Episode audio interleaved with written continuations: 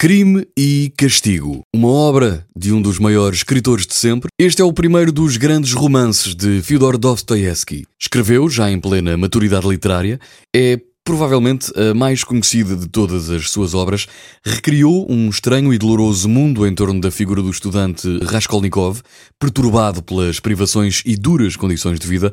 É uma das obras por excelência fundadoras da modernidade. No fundo, é uma, um romance com uma profunda carga psicológica, sobretudo no que implica a exploração das motivações não conscientes e a aparente irracionalidade nos comportamentos das personagens.